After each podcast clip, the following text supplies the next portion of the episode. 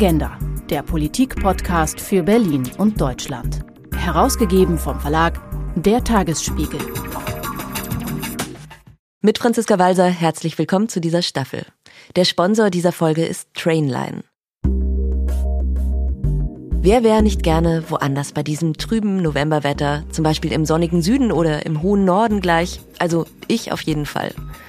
Beim Reisen geht's immer um Sehnsucht und um neue Erfahrungen. Es geht aber auch um Bequemlichkeit, um Budget und um Klimaschutz. Ohne eine grundlegende Verkehrswende können die Klimaziele nicht erreicht werden. Immerhin wird ungefähr ein Fünftel des in Deutschland ausgestoßenen CO2s durch den Verkehr verursacht. Und die Bundesregierung setzt deshalb auf nachhaltige Mobilität und will die Zahl der Fahrgäste im Schienenverkehr verdoppeln. Wie das alles zusammengeht, die Sehnsucht, das Budget und der Klimaschutz und im besten Fall sogar schon der Weg zum Reiseziel zum positiven Erlebnis wird. Darum geht es heute im Agenda-Podcast. Und mein Gast ist Dr. Alexander Ernert, zuständig für Government Relations bei Trainline. Hallo, Herr Ernert. Guten Tag, Frau Walser. Vielen Dank für die Einladung. Herr Ernert, ich habe ja schon so ein bisschen durchblicken lassen. Ich bin jemand, der wirklich sehr, sehr gerne reist. Und ich habe eine Teenager-Tochter, die weigert sich seit kurzem zu fliegen, wegen der Treibhausemissionen, zu Recht auch. Und jetzt sind wir gerade dabei, den Osterurlaub in Portugal zu planen. Wir wollen irgendwo an die Algarve, gerne Zwischenstopp in Lissabon. Nachtzug wäre toll. Wie kommt denn jetzt bei so einem Szenario das Angebot von Trainline ins Spiel? Ähm, das ist eigentlich unser, unser, Haupt, äh, unser Hauptgeschäft im Moment. Das sind internationale Bahn- und Busreisen. Das heißt, Sie können über unsere ähm, Applikation und über das Internet grenzüberschreitende Zugtickets kaufen ähm, und Bustickets und ähm, da eben auch Preise vergleichen, soweit mehrere Eisenbahnverkehrsunternehmen fahren. Also ganz konkret, Sie wollen von Berlin nach Portugal reisen. Sie können bei uns in der App, also vielleicht Lissabon, wo Sie in Portugal hinwollen, eingeben und unsere App sucht Ihnen dann aus ähm, also verschiedene Möglichkeiten, diesen Weg äh, mit Bahn und Bus ähm, ähm, also umzusetzen heraus äh, und gibt Ihnen auch die Preise. Und zwar ähm, die günstigsten Preise, äh, vielleicht längeren Reiseroute, aber gleichzeitig eben auch die, die schnellste Verbindung, wo der Preis vielleicht ein bisschen höher ist, ähm, weil wir eben aus den verschiedenen ähm, Angeboten, die die verschiedenen Eisenbahnverkehrsunternehmen und Busse haben, ihnen die beste Reise zusammenstellen wollen. Mhm. Das bedeutet also dann auch, ähm, mit, mit einem Klick ähm, würden Sie eben buchen und bekommen dann Tickets für die gesamte Reisekette ähm, in die App rein. Ja, also ich kann nicht nur suchen, ich kann auch buchen sozusagen. Es ist so ein bisschen vergleichbar mit dem, was man ja schon kennt im, im Flugbereich. Dass es da ja eben diese Buchungstools gibt, die sich durch ganz viele Datenbanken wühlen sozusagen. Und dann kann ich sagen, ich will den günstigsten Preis, ich will die schnellste Reisezeit. So wäre das nur dann eben für Zug und Bus. Genau, ähm, wobei sie eben sogar, äh, also unsere App würde Ihnen auch raussuchen, eine multimodale Reisekette, also einen Teil der Reise oder ein Stück ähm, Bus äh, und dann das kombinieren mit, äh, mit Bahnreisen, genau. Also ich könnte sozusagen von Haustür zu Haustür, also von mir zum Hotel und nicht von Flughafen zu Flughafen, jetzt mal in dem Vergleich sozusagen. Genau, ähm, bei uns wäre es mehr Bahnhof dann. Also wir haben noch, was wir noch nicht können im Moment, ist die äh, lokale ähm, äh, die Reisekette abdecken. Das heißt, wenn Sie am Ende zwischen, ähm, sage ich mal, dem Bahnhof und Ihrem Hotel reisen, müssten Sie dann bei Uber oder in der jeweiligen App äh, für den Nachverkehr nachgucken. Was wir aber können, wäre die Reisekette von, sage ich mal, Berlin Hauptbahnhof oder Ostbahnhof oder irgendein Bahnhof ähm, in Berlin äh, bis nach Lissabon Bahnhof abdecken. Genau. Können Sie mal was sagen zu dem Potenzial, das das hat. Also mir leuchtet total ein, dass das für mich natürlich irre bequem ist ne, als Kundin. Aber welches Potenzial hätte das fürs Klima? Also wie viel, mal angenommen, eben die Urlaubsflüge würden sich auf die Bahnstrecken verlegen, vielleicht auch die Geschäftsreisen. Also wie viel ist da drin fürs Klima? Ähm, wir glauben, das ist immens, weil ähm, wir über diese Möglichkeit, ähm, dem Kunden halt diese internationalen Bahnreisen äh, zu ermöglichen und auch Bahnreisen insgesamt ähm, leichter zu machen, äh, damit natürlich den Wettbewerb zum Flugzeug und zum Auto anreizen, ähm, weil es eben einfach einfacher wird für den Kunden und dass die Potenziale enorm sind. Wir haben eben gemerkt, dass wenn wir jetzt paneuropäisch äh, sehen, haben wir ein deutliches Wachstum, also von über 144 Prozent bei den grenzüberschreitenden Buchungen bemerkt. Ähm, und das hängt halt damit zusammen, dass wir eben auch äh, alle Bahnverbindungen in europäische ähm, Länder anbieten können und das Angebot hier auch stetig wächst. was eben bedeutet, dass das Angebot, was Trainline, sage ich mal, damit auch neu auf den Markt bringt, ähm, die Verbindungen sind ja da. Also wir sind ja nicht der Eisenbahn-Operator, also das Eisenbahnverkehrsunternehmen, aber die Kunden sehen die Verbindungen einfach nicht äh, und können es bislang eben auch nicht einfach buchen, so dass das Potenzial über einen digitalen Vertrieb die Buchung von den bestehenden Bahnverbindungen zu vereinfachen und die Bahnverbindungen zusammenzubringen in einem europäischen Fahrplan, das ist letztlich das, was Trainline ja macht, ähm, enorm sind als Potenziale, um CO2-Ausstoß zu reduzieren und eben auch um die Leute einfach von den, äh, sag ich mal, weniger umweltfreundlichen Verkehrsmitteln ähm, in die Bahn und in die Bus Fernbusse reinzubekommen. Mhm. Und die Struktur ist ja extrem gut in Europa. Ne? Es ist ja ein wahnsinnig dichtes Bus- und Bahnnetz. Also vielleicht, ich habe jetzt keine Vergleiche, aber vielleicht die, die best ausgestattetste Region der Welt, sogar in der Hinsicht. Ähm, aber der Zugang ist eben nicht da. Ne? Es ist, also ich habe zum Beispiel mal eine Reise nach Elba gebucht und habe dann mit italienischen Bahnseiten operiert und hatte dann so einen ganzen Packen mit Tickets irgendwie, den ich da mitschleppen musste. Es ist einfach irre kompliziert, sobald man die Grenze überschreitet. Genau, das ist natürlich das Problem, dass im Flugverkehr sowas möglich ist. Sie können grenzüberschreitend relativ leicht äh, Tickets buchen, wie Sie selber sagen. Da gibt es ja auch andere Plattformen und auch die Verbindungen, die dann hergestellt werden. Im Bahnbereich gibt es das eben nicht so. Das hängt natürlich auch damit zusammen, ähm, also Lufthansa kann relativ einfach von Deutschland nach äh, Portugal fliegen oder nach Amerika und so weiter. Für die Deutsche Bahn ist es aber schwieriger, von äh, Deutschland dann, sage ich mal, nach Portugal, wie Sie sagt, nach Lissabon durchzufahren, weil es eben verschiedene Hürden durch die verschiedenen ähm, Infrastrukturen, Netzwerke in den verschiedenen Ländern gibt mit ganz verschiedenen Fragestellungen, Signaltechniken. Mhm. Die Schienenbreiten über, äh, sind nicht standardisiert zum Beispiel. Genau, genau. Und mhm. das heißt, sie haben in der, im Ergebnis eigentlich keine Möglichkeit, über den eigentlichen Verkehr so Bahn, Bahnstrecken herzustellen, aber sie können es eben über die Buchung ermöglichen. Und das ist genau der, der Mehrwert, den wir sehen ähm, äh, über diese Digitalisierung der, der Reservierung äh, und eines Fahrplans, äh, den wir letztlich über unsere App anbieten können, ähm, der alle europäischen Städte einschließt und ihnen die Möglichkeit gibt, eben mit einem Klick äh, von, von Berlin nach Lissabon oder äh, nach Rom oder sonst wohin zu fahren. Mhm. Und was haben, was haben dann die Bahnanbieter davon? Das sind ja zum Teil Staatsbahnen, also sozusagen keine klassischen Wirtschaftsunternehmen in dem Sinne. Und die verkaufen ja schon Tickets. Die haben ja Plattformen und Fahrkartenautomaten und alles. Was, was haben die denn von so einem Angebot? Ähm, zum einen, glaube ich, würden Ihnen die Bahnunternehmen widersprechen, wenn Sie denen sagen würden, die sind keine Wirtschaftsunternehmen, weil ich glaube, die versuchen schon auch ähm, äh, oder müssen auch versuchen, gerade in Deutschland eben äh, Gewinn äh, zu erwirtschaften. Als eine Aktiengesellschaft ist die Deutsche Bahn als Beispiel. Der Vorteil, den wir sehen, also auf der einen Seite in dem grenzüberschreitenden Verkehr ist natürlich, wie ich gerade sagte, die Bahnanbieter können das im Moment noch nicht anbieten. Also sie können auf der auf der Seite von der DB äh, oder von der SNCF ähm, im Moment keine grenzüberschreitenden längeren Strecken und auch nicht komplett ähm, äh, reservieren und angeboten bekommen. Das heißt, sie müssen in jedem einzelnen, also bei jedem einzelnen Bahnanbieter gesondert das Ticket kaufen und sich die Reise ähm, gesondert zusammenzustellen. Das heißt, ähm, über solche Angebote wie die, die Trainline ähm, ermöglicht den Kunden, ähm, wird auch, äh, also bekommen auch die Bahnunternehmen mehr Kunden in ihren Zügen und werden damit auch mehr Einnahmen generiert äh, auf der Seite der Bahnunternehmen. Das ist der eine Punkt. Der andere Punkt ist dann ähm, über einen Wettbewerb in Vertriebsplattformen. Wir sprechen andere Kunden an äh, als die Kunden, die äh, zum Beispiel die Deutsche Bahn anspricht oder, oder von einem anderen Eisenbahnverkehrsunternehmen ähm, eine, eine entsprechende Vertriebsplattform. Unsere Kundengruppen, ähm, die Zielgruppe ist etwas jünger, es sind digital affine Leute, die vielleicht eher die Technik, die die Trainline bietet, die schneller und vielleicht auch äh, einfacher ist, als die, die ähm, andere Anbieter haben, die eben auf dieses Thema anspringen. Und das ist der eine Punkt.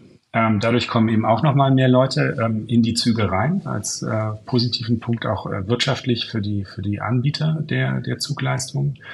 Der zweite Punkt ist dadurch, dass wir auch die Kombinationen mit den Bussen anbieten, mit den Fernbussen, kriegen wir auch Leute in Züge, ähm, die plötzlich eine Reisekette zusammengestellt bekommen, äh, die günstiger ist, als wenn sie nur mit der Bahn fahren würden. Das hilft auch nochmal, den Bahnunternehmen mehr Kunden in die Züge reinzubekommen und damit mehr zu erwirtschaften. Ähm, und auf der anderen Seite glauben wir eben auch, ähm, dass wir über, also über den Wettbewerb sozusagen mit, mit Bahnplattformen, Vertriebsplattformen, äh, Innovationen stimulieren können, die wir jetzt vielleicht noch gar nicht erkennen, aber die eben in dem Vertriebsbereich äh, dann auch erfunden werden können, die eben Bahnfahren günstiger macht und auch ähm, dazu führt, dass eben mehr Volumen in die, in die Züge reinkommen. Mhm. Was dann eben wieder besser fürs Klima ist. Genau, ja. also mhm. das Ziel von uns allen, also im gesamten Bahnsystem, ist ja letztlich äh, die Verkehrswende zu schaffen. Ist ja auch ein Ziel der Bundesregierung, ist auch ein Ziel auf der europäischen Ebene. Also ich meine, da sind sich alle einig. Ähm, und das ist das Hauptziel von den Eisenbahnverkehrsunternehmen, aber ebenso eben von uns als äh, Vertriebsplattform. Mhm. Jetzt geht's ja ähm, um Daten letztendlich, um Fahrplandaten, aber ganz besonders auch um Echtzeitdaten. Also können Sie noch mal ein bisschen über diesen Link sprechen? Also was brauchen Sie sozusagen von den Mobilitätsanbietern und was kriegen Sie vielleicht auch von den Mobilitätsanbietern zum jetzigen Punkt? Ähm, das ist sehr unterschiedlich, wenn man sich die europäische Ebene anguckt. Ähm, wir haben manche Länder in Europa, wo wir praktisch äh, alle möglichen Daten bekommen, andere Länder, wo das weniger, ähm, äh, also weniger ausgeprägt ist. Äh, ich fange vielleicht mal mit Ihrer Frage an, die ist sehr gut. Ähm, wo, wofür brauchen wir eigentlich die Daten oder um was für Daten geht's? Ähm, ich meine, Sie kennen das wahrscheinlich alle, wenn Sie eine Bahnfahrkarte äh, kaufen wollen oder erstmal gucken, wo Sie, wo Sie wann wohin kommen, äh, gucken Sie natürlich, also entweder in Deutschland beim DB Navigator oder vielleicht auch in den Papierfahrplan nochmal rein, in diese Aushangfahrpläne. Da stehen sogenannte Fahrplandaten drin. Das heißt, die Zeiten, in denen ein Zug geplant von einem an den anderen Ort abfahren soll. Das ist die Basis. Die haben wir auch in allen möglichen Ländern, äh, einschließlich auch in Deutschland. Aber was passiert dann? Es geht nochmal um andere Daten, die man auch braucht. Ähm, das sind diese sogenannten Echtzeitdaten. Das sind Daten, wie ist der Zug verspätet? Welchen Anschluss bekommt mein Zug, in dem ich sitze, der verspätet ist, äh, in dem nächsten Bahnhof, in dem ich den Anschluss brauche, vielleicht den ich eigentlich verpasst habe, weil ich schon verspätet bin? Wartet der Zug? Genau. Oder gibt es einen anderen Zug? Oder hat das Gleis sich gewechselt? Solche Sachen, genau. ne? Genau. Gleis gewechselt, ähm, auch die Kapazität der Züge, also wie viele Personen sind in dem Zug, kann ich einen Sitzplatz reservieren oder nicht, ähm, als Beispiel. Ähm, das sind ganz, ganz wichtige Informationen, äh, die Vertriebsdienstleister natürlich braucht, äh, um den Kunden ähm, die besten Informationen und die besten Möglichkeiten seiner Reisekette zu gestalten, wenn es mal Probleme gibt, äh, durch Verspätung oder sonst was ähm, äh, weiter fortsetzen zu können. Zusätzlich dazu gibt es dann noch ein anderes Thema, das sind sogenannte äh, also Preise. Sie brauchen natürlich auch alle ähm, Sparpreise und alle Möglichkeiten ähm, im Marketing, um Leute in den Zug zu bekommen, ähm, die sie auch als Vertriebsplattform brauchen. Also wenn sie die Tickets verkaufen wollen ähm, und eben auch die Verbindungen. Und damit rede ich jetzt nicht im direkten Wettbewerb einfach nur mit dem, sag ich mal, nationalen Betreiber von der, von, von, vom, vom Vertrieb, ähm, sondern damit rede ich auch, wenn ich auch einen Kunden, wie Sie es gerade angesprochen hatten, von Berlin nach Lissabon fahren lassen möchte, möchte ich dem ja auch den günstigsten Preis geben. Und wenn das Teilstück in Deutschland, wenn es da einen super Sparpreis oder einen Sonderpreis gibt, ähm, möchte ich dem natürlich auch diesen Preis mitgeben äh, in die gesamte Reisekette. Und wenn ich diesen Preis nicht bekomme oder die Information darüber nicht, das ist ein Datum, ähm, dann ähm, also kann ich das auch äh, für die gesamte Reisekette halt nicht anbieten. Mhm. Und es ist ja super komplex, ne, muss man sagen. Also ich stoße da schon inländisch manchmal an meine Grenzen mit Superflex, Sparpreis, zwei verschiedenen Bahncards. Also diese Rabattsysteme sind ja sehr komplex unter Umständen. Ne? Genau, genau. Also und ähm, das führt halt auch dazu für einen Kunden, äh, das ist zum Beispiel ein Vorteil, den wir in Trainline sehen, ähm, dadurch, dass, das habe ich eben angesprochen, dass wir ähm, mehr jüngeres Publikum ansprechen, weil unsere Plattform von der Technik einfach, will ich jetzt nicht sagen, die ist notwendigerweise viel besser als die von, von Konkurrenten ähm, oder Mitwettbewerbern. Aber was ich damit sagen will, ist, dass die Plattform eben andere Kunden ansprechen kann dadurch, dass sie anders ausgestaltet ist und einfacher ist. Und das führt eben auch nochmal dazu, äh, dass wir einfach mehr Leute ansprechen, die Züge benutzen, äh, benutzen wollen als, als Systembahn. Und ich glaube, da ist der Beitrag eben wichtig, ähm, den, den wir auch liefern können in dem Bereich. Aber eine Voraussetzung dafür sind natürlich die Daten. Ohne die geht's nicht. Ja. Jetzt ist ja Trainline in insgesamt 45 Ländern vertreten, ursprünglich ein britisches Unternehmen und ihr Schwerpunkt ist in Europa. Das heißt, Sie haben eigentlich einen super Überblick über ganz verschiedene Verkehrssysteme, Preissysteme und so weiter. Ähm, Gibt es denn da aus Ihrer Sicht sowas wie Best Practice, also bestimmte Länder, die einem das einfach machen, eben solche grenzübergreifenden Plattformen zu etablieren oder auch Länder, in denen es besonders schwierig ist? Ähm, genau, also vielen Dank für die Frage. Die ist, die ist sehr gut, gerade weil, weil Trainline eben auch äh, überall operiert in, in Europa äh, und wir auch in den verschiedenen Märkten verschiedene Verhaltensweisen sehen. Also wir haben zum Beispiel Italien. Das ist sehr interessant. Ähm, das ist, würde ich mal sagen, so das Land, wo alles gut läuft ähm, weil ähm, da hat sich relativ früh ein Wettbewerb im Hochgeschwindigkeitsverkehr auf der Schiene entwickelt. Also sie haben da zwei Anbieter, das ehemalige Staatsunternehmen, das nennt sich Trenitalia im Eisenbahnverkehrsbereich ähm, für Personenverkehr und dann haben sie Italo, das ist der große ähm, Wettbewerber von, ähm, von Trenitalia. Da gab es eine Marktöffnung relativ früh, die hat dazu geführt, dass eben beide Wettbewerber in, in Konkurrenz zueinander ähm, auf den Hauptstrecken, also Mailand, Rom, Florenz und so weiter, zwischen den großen italienischen Städten fahren. Das hat relativ früh dazu geführt, dass ein unabhängiger Vertriebsdienstleister wie Trainline auch im nationalen Bereich sehr gefragt war. Ähm, weil die Trenitalia natürlich, also das Staatsunternehmen, kein Interesse daran hatte, ähm, ihren Wettbewerber in die Vertriebssysteme reinzulassen. Und gegenseitig eben auch Italo da am Anfang auch keine, ähm, kein Interesse hatte, ähm, ist so eine unabhängige Vertriebsplattform, wie wir die sind, von denen es auch noch mehrere im Markt gibt, ähm, aber sehr interessant gewesen ähm, für die Eisenbahnverkehrsunternehmen, weil alle Angebote angezeigt werden, aber auch für die Kunden, weil die dadurch eine Markttransparenz bekommen haben. Also sie haben halt die Preise miteinander vergleichen können von den verschiedenen Unternehmen und auch die Vorteile, die der Service der Unternehmen bietet. Insofern hat sich in Italien der Wettbewerb im Eisenbahnverkehr relativ schnell entwickelt ähm, und auch in dem Vertriebsbereich. Also da bekommen wir alle Daten, ähm, da gibt es äh, keine Probleme, keine wettbewerbsrechtlichen Probleme oder technischen Probleme. Das läuft ganz, also ganz gut. Dann haben Sie andere Länder wie Frankreich, ähm, wo man jetzt als ersten Reflex als Deutscher immer hat, naja, die sind protektionistisch äh, und schotten ihre Märkte ab. Ähm, da ist es aber durchaus so, dass äh, auch in Frankreich sehr viele Daten weitergegeben werden schon. Das ist auch noch nicht komplett der Fall, aber ein großer Teil eben. Ähm, das beruht wahrscheinlich darauf, dass es in den Jahren 2009 und 2014 äh, schon mal rechtliche Verfahren gab, die die SNCF dazu verpflichtet haben, Echtzeitdaten auch an äh, andere Vertriebsplattformen ähm, weiterzugeben. Das war eine positive Entwicklung, die eben auch dazu geführt hat, dass äh, Trainline gerade im französischen Markt relativ äh, stark vertreten ist, die auch jetzt wiederum dazu geführt hat, äh, diese Entwicklung, dass mit dem Einstieg von einem Wettbewerber zu der, zu der SNCF, also der Trenitalia France, des französischen Bereichs von Trenitalia auf der Strecke Paris-Lyon, das Unternehmen natürlich sehr froh war, dass es Trainline im französischen Markt gibt, weil damit auch wiederum ihre Tickets äh, äh gut verkauft werden konnten und ähm, der Kunde dadurch auch wieder die Möglichkeit hatte, SNCF-Tickets mit Trenitalia-Tickets auf dieser Strecke zu vergleichen. Das heißt, mhm. wir führen so ein bisschen, da, also helfen auf der einen Seite dem Kunden eine Transparenz äh, in die Preise zu bekommen und die beste Möglichkeit für ihn herauszusuchen und auf der anderen Seite eben auch äh, den Wettbewerb im Eisenbahnverkehr zu stimulieren. Ja, und in Deutschland ist ja eine Situation, wo es genau diesen Wettbewerb ja nicht gibt oder nur, ähm, also es gibt kleinere Anbieter, aber die sind mehr im regionalen Bereich unterwegs und die Deutsche Bahn hat ja doch noch eine sehr, sehr starke Stellung, gerade auf den großen Metropolstrecken. Ne? Ähm, genau, wobei ich jetzt auch sagen würde, ich persönlich komme von der Deutschen Bahn, ich habe da lange gearbeitet. Ähm, ich finde, das ist ein sehr gutes Unternehmen und ähm, da gibt es jetzt keine, also jedenfalls ist mir das nicht bekannt, auch aus der Vergangenheit, da gibt es keine Wettbewerbsbehindernisse, mit denen jetzt die Deutsche Bahn als Eisenbahnverkehrsunternehmen Wettbewerb ausschalten möchte. Das möchte ich auch mal klar sein. Mhm. Ähm, was wir halt schon sehen, ist, dass es ah, vielleicht andere Hürden gibt, äh, Investmenthürden und so weiter, die es schwierig machen für, für private Eisenbahnverkehrsunternehmen da in, einzusteigen in den Markt. Der Vertrieb ist aber sicherlich auch ein Bereich, weil wenn Sie einen, sag ich mal, Wettbewerb im Vertrieb haben, ich habe das Beispiel Frankreich und Italien eben angebracht, ähm, dann ist es für ein privates Eisenbahnverkehrsunternehmen oder einen Wettbewerber auch einfacher, auch in den Markt einzusteigen.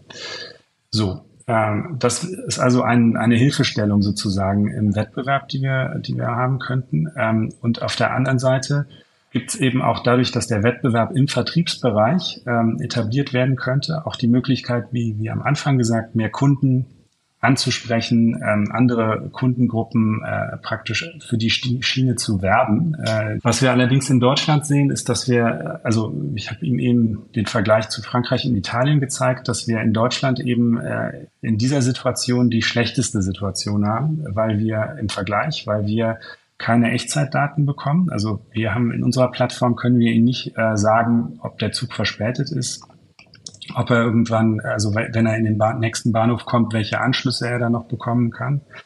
Äh, wir können ihm die Plattform nicht geben und so weiter. Das heißt, das sind natürlich starke Behinderungen ähm, im Wettbewerb äh, mit dem Vertriebsdienstleister äh, des, also des deutschen Bahnkonzerns.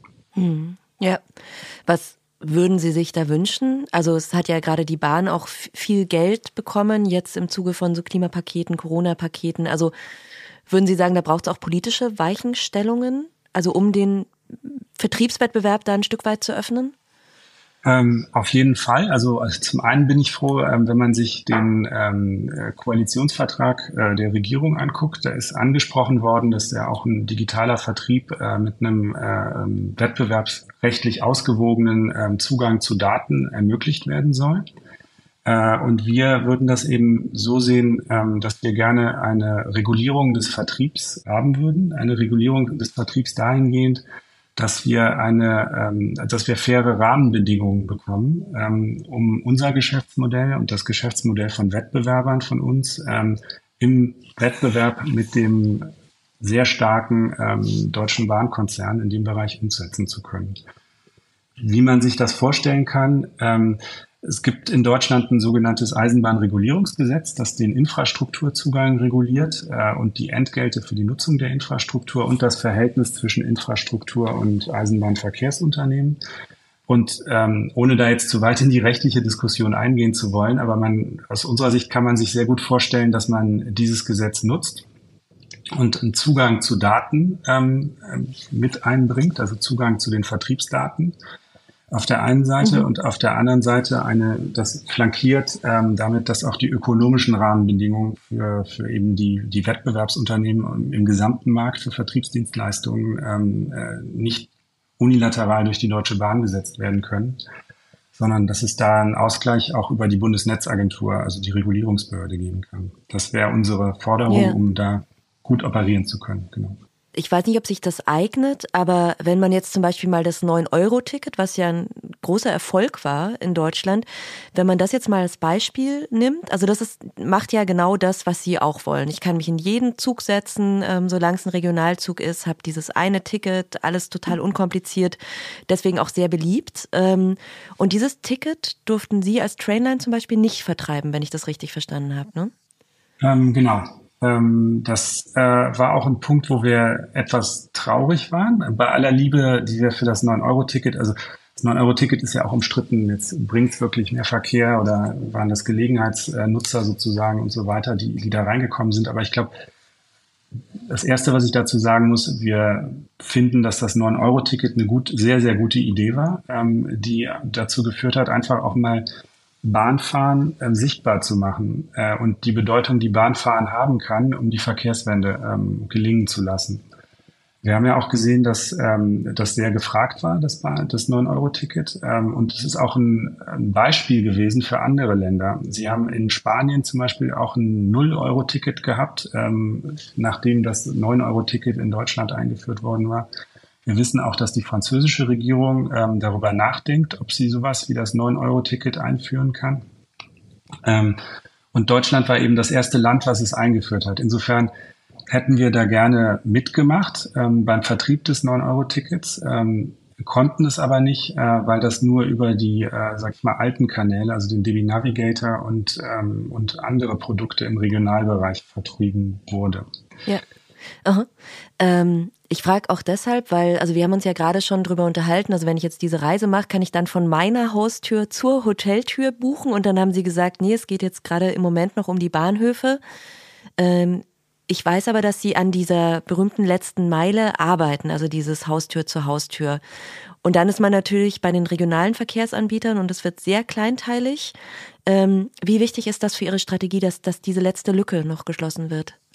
Ähm, sehr, sehr wichtig, weil letztlich bekommen Sie natürlich, äh, also Ihr Beispiel ist gut, äh, gut gewesen, wenn Sie, ich komme, ich habe selber auch noch eine Wohnung in Berlin, das heißt, ich wohne in Friedrichshain, wenn ich jetzt über den Hauptbahnhof nach, ähm, das ist jetzt ein Beispiel in einer großen Stadt, aber über den Hauptbahnhof dann nach Lissabon fahren möchte, muss ich natürlich auch irgendwie das Regionalticket, also das S-Bahn-Ticket oder den Regionalexpress äh, bekommen. Wenn ich jetzt im Land in Deutschland wohne, In der Region ähm, ist es nochmal wichtiger, eben den Anschluss zu der, zu der, zu dem größeren Bahnhof, also dem größeren Hub zu bekommen.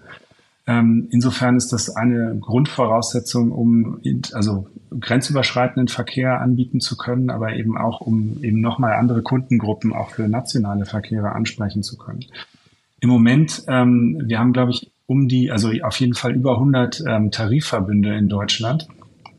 Ähm, das ist sehr schwierig, weil sie theoretisch mit jedem einzelnen Tarifverbund verhandeln müssten, ähm, wenn sie eben nicht über, sag ich mal, das große Unternehmen, was im Regionalverkehr tätig ist, dann auch, ähm, äh, auch die entsprechenden Lizenzen für den Vertrieb in diesem Regionalverkehr bekommen. Mhm. Da sehen wir natürlich eine super Vereinfachung ähm, und ich glaube, das sieht auch das Verkehrsministerium ja letztlich so äh, mit dem Nachfolger von dem 9-Euro-Ticket, ähm, der diese ganzen Vertriebsstrukturen ähm, vereinfacht, ähm, dadurch, dass es eben so ein deutschlandweites Abonnementticket für Regionalverkehr gibt. Ja. Ich würde am Ende gerne noch mal, also wir haben jetzt viel über Strukturen gesprochen, über Geschäftsmodelle. Ich würde aber gerne noch mal über diese Verkehrswende im Kopf sprechen, die es ja auch braucht, eben bei den Kundinnen und Kunden. Also, dass die umsteigen, nicht nur vom Flugzeug, sondern auch vom Auto, was ja auch eine große Konkurrenz ist und nicht gut fürs Klima, wie wir alle wissen. Ähm, machen Sie da doch nochmal Werbung fürs Bahn- und Busfahren. Also ich mag, ich mag das sehr. Ähm, es ist aber ja einfach ein anderes Reisen. Also ich bin in Gesellschaft, möglicherweise dauert es länger. Hm, was muss sich da auch im Reiseverhalten einfach ändern in den Köpfen?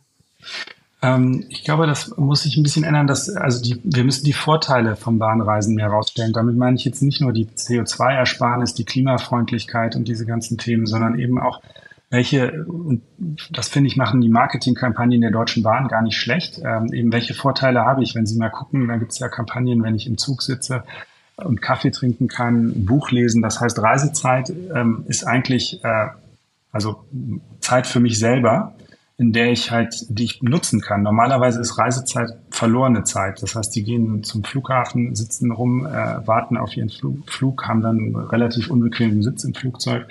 Im Auto fahren sie selber, ähm, sind gestresst, weil sie vielleicht Kinder hinten ähm, auf den Rücksitzen haben, die, die rumschreien. Und bei der Bahn haben sie das alles nicht. Also sie haben die Möglichkeit eben äh, in ihrem Sitz ein Buch zu lesen, einen Podcast zu hören, was ich sehr empfehlen kann ähm, sie können arbeiten, sie können streamen ähm, Sachen. Das heißt, es ist, ist einfach an sich äh, ein sehr viel vorteilhafteres und sehr viel ähm, zeitersparendes ähm, Verkehrsmittel. Dazu kommt noch, wenn man sich jetzt mal die Rennstrecken anguckt, die großen Strecken, ähm, sie sind schneller als mit dem Flugzeug oder mit dem Auto ähm, von, von den Zentren der Großstädten in die Großstädte. Ähm, und was wir jetzt als Trainline zum Beispiel gemacht haben, da würde ich gerne mal drauf kommen, in, in Großbritannien, wo wir halt relativ äh, groß sind. Ähm, wir haben eine Kampagne gestartet, die nennt sich I Came by Train. Da ist auch ein Song von Daniel Craig zu ähm, gemacht worden. Und damit wollen wir herausstellen, ähm, wir sind stolz, also als, als Nutzer der Bahn, also damit meine ich jetzt nicht Trainline, sondern der jeweilige Nutzer der Bahn ist stolz, ähm, ähm, dass er mit dem Zug irgendwo hingefahren ist. Das wird dann, ähm, geht dann so weit, dass sie sogenannte Pledges machen können ähm, im Internet, in denen sie sagen können, also meinetwegen von Berlin äh, nach München, also das ist jetzt ein, also wie gesagt, die Kampagne geht nur, äh, bezieht sich nur auf Großbritannien, aber ähm, ich komme von Berlin nach München. Normalerweise wäre ich mit dem Flugzeug gefahren. Ich bin aber stolz, dass ich mit der Bahn gefahren bin. Ähm, und dafür ähm, mache ich einen Pledge. Äh, und Trainline in Großbritannien hat dann eben für die jeweilige Reise auch noch ähm, eine Spende dazugegeben, um eben CO2-Reduzierung mhm. über Aufforstung oder sonst was ähm, hinzubekommen. Also, ja, das sind also zum Pledge Beispiel ist wie so, wie so ein Versprechen sozusagen, ein Gelübde, ein Versprechen könnte man das übersetzen, ne? Pledge. Genau, ähm, es ist halt, es geht darum, eben den Kunden zu, also die, die Bahnfahrenden und die Bevölkerung dazu zu motivieren. Es ist halt auch einfach cool, mit der Bahn zu fahren. Ja? Und das war auch der Sinn, warum es diesen Daniel Craig Song noch dazu gab. Ja. Und mich hat natürlich dieses Podcast-Argument total überzeugt. Dankeschön, äh, Dr. Alexander Ernert von Trainline war das. Danke Ihnen für das Gespräch. Vielen Dank, Frau Weiser. Und danke Ihnen fürs Zuhören. Mein Name ist Franziska Walser. Tschüss, bis zum nächsten Mal.